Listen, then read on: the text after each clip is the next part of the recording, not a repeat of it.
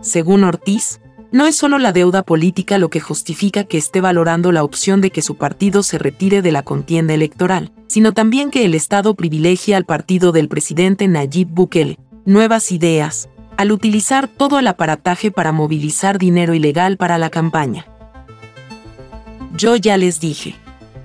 O ustedes dan el financiamiento a los partidos, o quítenlo. Pero ahorita les están dando el financiamiento a ellos, nuevas ideas. Te damos la bienvenida a El Faro Audio. Ahora puedes escuchar nuestros reportajes en el momento que más te convenga. Sigue nuestro canal en tu plataforma de podcast favorita y no te pierdas las historias importantes de Centroamérica.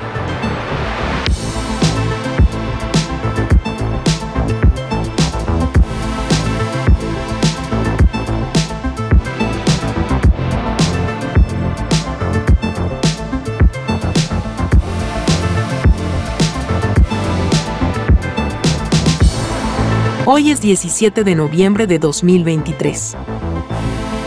Este es un artículo de Julia Gabarrete, titulado Óscar Ortiz. Sin financiamiento, consideraríamos retirarnos de las elecciones, publicado en elfaro.net.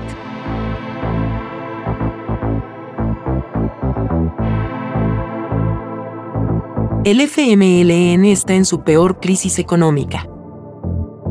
Así lo dejó en evidencia este jueves el secretario general del partido, Óscar Ortiz, al aceptar a El Faro que valoraría la posibilidad de retirarse de la contienda electoral, en caso de no conseguir financiamiento para lo que queda de la campaña para las elecciones de 2024.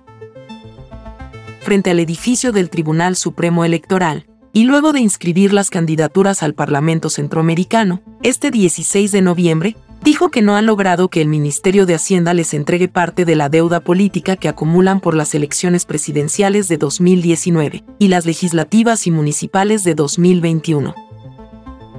Si eso no sucede, la entrega de la deuda política, incluso estaríamos considerando retirarnos de las elecciones, expresó a este periódico en los pocos minutos de entrevista que concedió. Ortiz reconoció sin matices la triste situación financiera actual de su partido. El FMLN tiene un montón de deudas pendientes de la campaña pasada.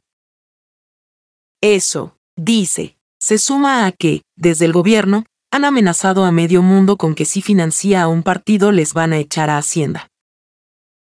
¿Qué cuánto hemos invertido en la campaña? Yo creo que no llevamos ni cinco mil pesos, o sea, 5 mil dólares invertidos. ¿Y cómo pues? Preguntó. Según Ortiz, no es solo la deuda política lo que justifica que esté valorando la opción de que su partido se retire de la contienda electoral, sino también que el Estado privilegia al partido del presidente Nayib Bukele, nuevas ideas, al utilizar todo el aparataje para movilizar dinero ilegal para la campaña. Yo ya les dije o ustedes dan el financiamiento a los partidos, o quítenlo. Pero ahorita les están dando el financiamiento a ellos, nuevas ideas. Hemos visto cosas que son realmente chocantes, como lo de las muchachas de Miss Universo. Entonces, tenés que valorar en un momento dado. Expresó Ortiz frente a la desventaja de tener dentro de la contienda al presidente que hace uso de la ilegalidad para tratar de ganar una elección.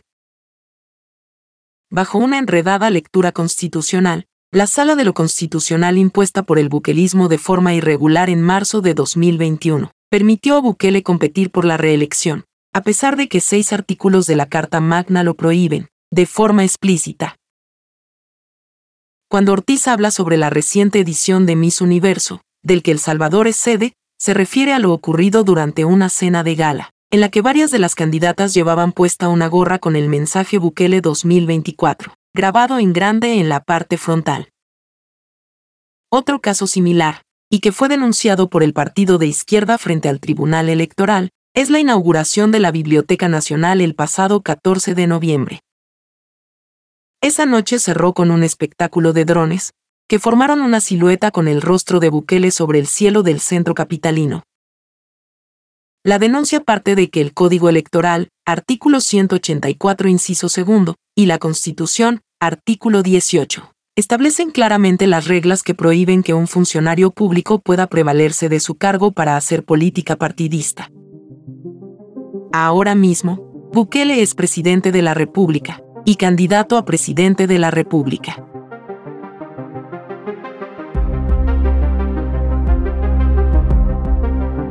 pero el evento de Miss Universo, o los drones durante la inauguración de la biblioteca, son lo menos relevante dentro de la lista de hechos promovidos por Bukele para garantizarse más poder.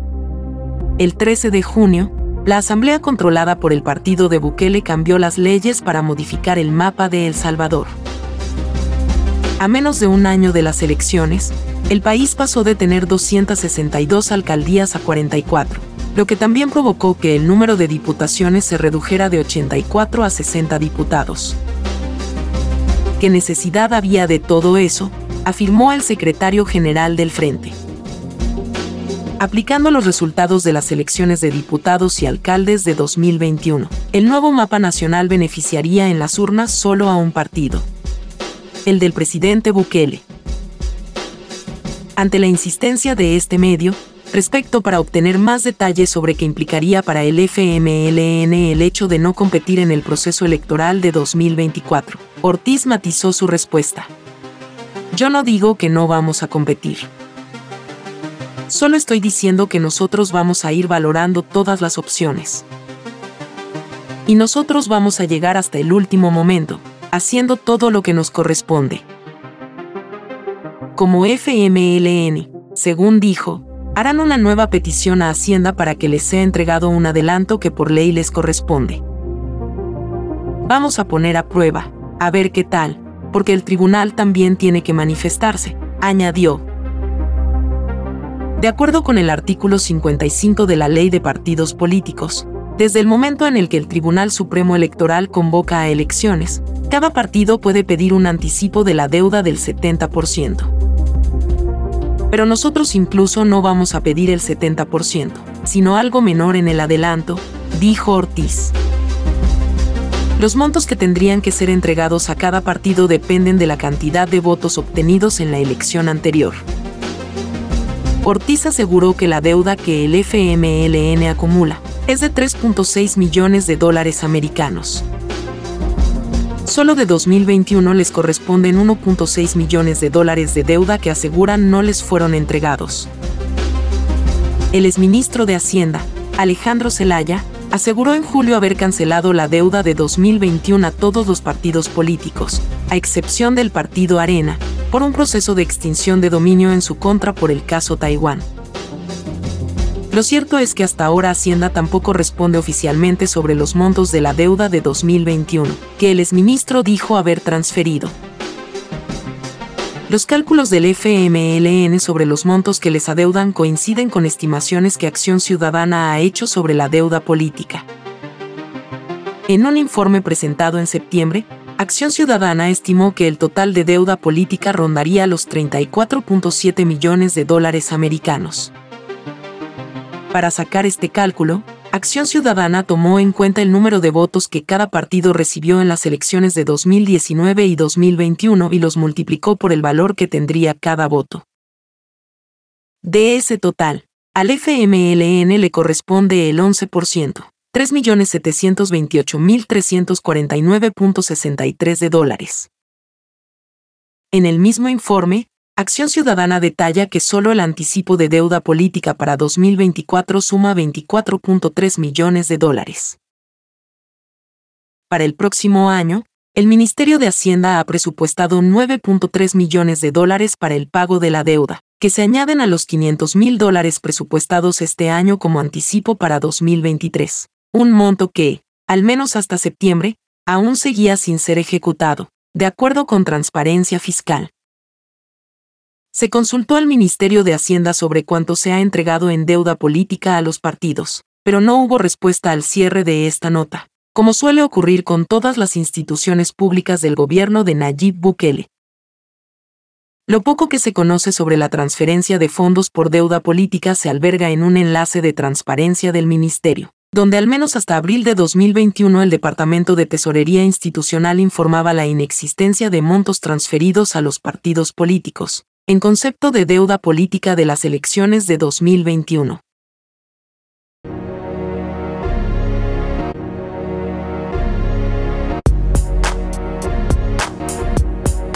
El FMLN arrastra una debacle electoral desde 2015, cuando obtuvo 847.289 votos en la elección de diputados y alcaldes. Un año antes había conseguido casi millón y medio en las elecciones presidenciales, que dejaron como ganador al líder guerrillero Salvador Sánchez Serén. Basta con hacer un repaso de esos números que reflejan esa caída. 521.257 votos en las legislativas y municipales de 2018. 389.000 votos obtenidos en las presidenciales de 2019 y 180.800 votos en 2021, con lo que su presencia en la Asamblea Legislativa llegó a los mínimos históricos. De tener 23 diputados, pasaron a tener apenas 4. Aún así, el FMLN, decidió competir en las presidenciales de 2024. Esto pese a que algunos exdirigentes como Eugenio Chicas declararon que, de competir, el FMLN le está haciendo el juego a Bukele. Pero el Frente acordó correr en todas las elecciones. Presidente, alcaldes y diputados. Antes del 23 de noviembre, el FMLN espera haber inscrito las 44 candidaturas a las alcaldías de El Salvador, dijo Manuel Flores, su candidato presidencial. La campaña continúa bajo un ambiente de abandono sobre la candidatura de Flores. Rara vez las dirigencias históricas aparecen en los eventos a los que convoca el partido.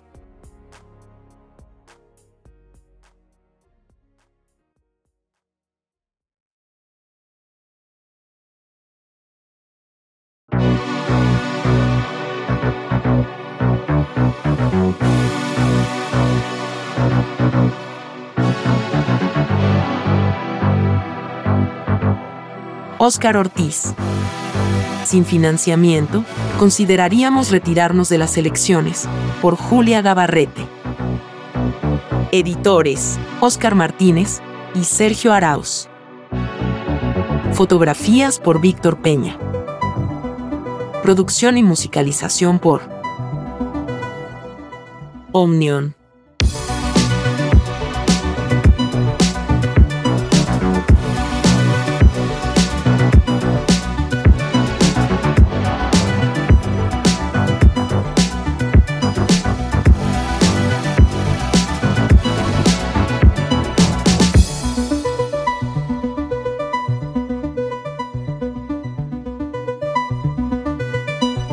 Gracias por escuchar esta historia.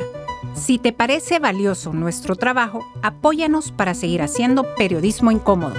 Sé parte de nuestra comunidad de excavación ciudadana desde un dólar a la quincena.